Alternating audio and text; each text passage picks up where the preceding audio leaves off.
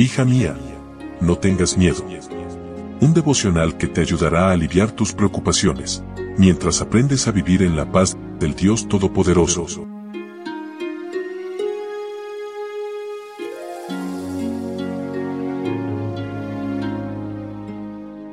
Hoy es 4 de noviembre. Hola, hola, ¿cómo estás? Buen día, buen día. Qué gusto poder saludarte en este día especial en esta mañana de sábado y que juntas podamos compartir nuevamente estos momentos de meditación.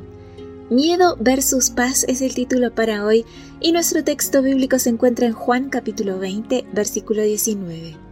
Cuando llegó la noche de aquel mismo día, el primero de la semana, estando las puertas cerradas en el lugar donde los discípulos estaban reunidos por miedo de los judíos, vino Jesús y puesto en medio les dijo, paz a vosotros.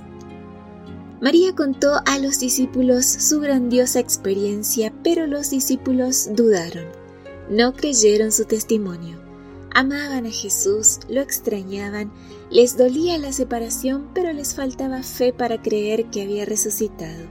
Su miedo hizo que durante un día entero prefirieran lamentar antes que creer. Jesús se le apareció a María en la mañana del domingo y hasta la noche apareció ante los demás discípulos. Jesús se apareció cinco veces el día de su resurrección. A María Magdalena, a las otras mujeres, a Simón Pedro, a los dos que iban caminando a Emmaús y finalmente a diez de los discípulos. El miedo te encierra y te aleja de muchas oportunidades. No dejes tu destino en sus manos. Esconderse para sentirse seguro es una reacción del miedo y fue lo que hicieron los discípulos. El último mensaje que Jesús les había dado fue que no tuvieran miedo y que recibieran su paz. La paz es opuesta al miedo. Donde hay miedo, no hay paz. Y donde hay paz, no hay miedo. La puerta del cuarto donde se escondían estaba trancada, pero Jesús vino y se presentó delante de ellos. ¿Cómo entró Jesús en la habitación? Él ya no estaba limitado por un cuerpo y las puertas no eran una barrera para encontrarse con su puñado de discípulos temblorosos. Los discípulos imaginaron que Jesús los reprocharía por haber desertado tan cobardemente el viernes, pero sus primeras palabras fueron paz a vosotros. Qué buena noticia es saber que Jesús puede traspasar puertas y encontrarte donde estés lleno de miedo y compartir su paz y su calma perfecta contigo. Aquellos que aceptan la palabra de Cristo y confían sus almas a su cuidado y sus vidas a su ordenación, encontrarán paz y quietud.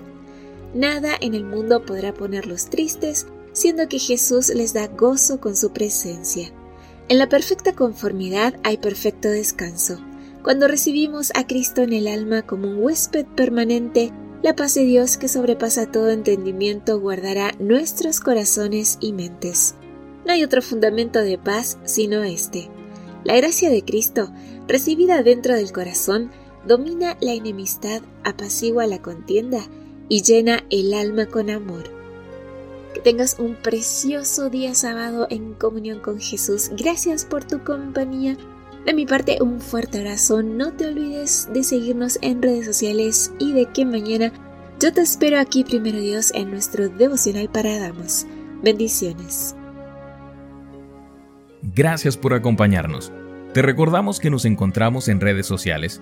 Estamos en Facebook, Twitter e Instagram como Ministerio Evangelike. También puedes visitar nuestro sitio web www.evangelike.com